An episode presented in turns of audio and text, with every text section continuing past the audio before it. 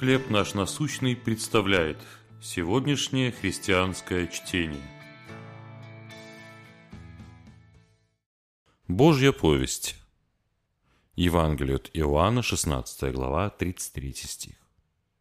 «В мире будете иметь скорбь, но мужайтесь, я победил мир». На обложке журнала Life от 12 июля 1968 года – была размещена жуткая фотография голодающих детей в Биафре, Нигерия, во время гражданской войны. Один мальчик пришел к пастору с этим журналом и спросил, «Бог об этом знает?» Пастор ответил, «Тебе это трудно понять, но да, Бог знает».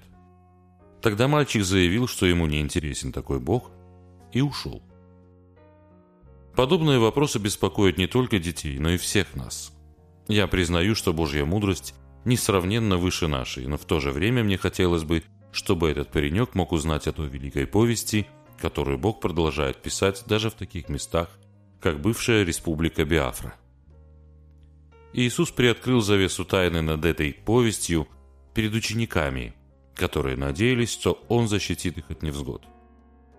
В ответ на их ожидания Он сказал, «В мире будете иметь скорбь, но при этом Господь пообещал, что скорбь – это еще не конец. Он уже победил мир. В последней главе Божьей повести всякая несправедливость будет устранена, все раны исцелятся.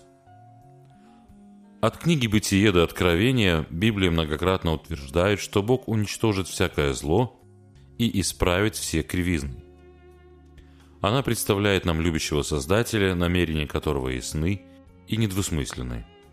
Иисус сказал ученикам, «Это сказал я вам, чтобы вы имели во мне мир. Пусть его мир и присутствие успокоят сегодня наши сердца». Что в окружающем мире вас тревожит или огорчает?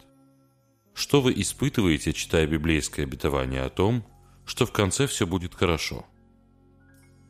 Боже, мне трудно понять, как ты устранишь все зло из мира, но я верю, что ты это сделаешь. Чтение на сегодня предоставлено служением «Хлеб наш насущный». Еще больше материалов вы найдете у нас на сайте, в соцсетях и YouTube.